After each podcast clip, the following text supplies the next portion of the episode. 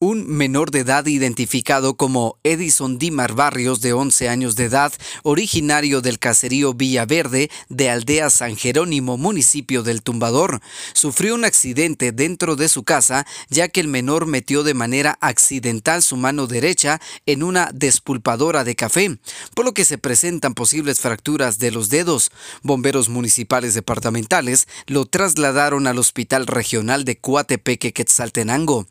Desde Emisoras Unidas San Marcos, David Godínez, primera en noticias, primera en deportes.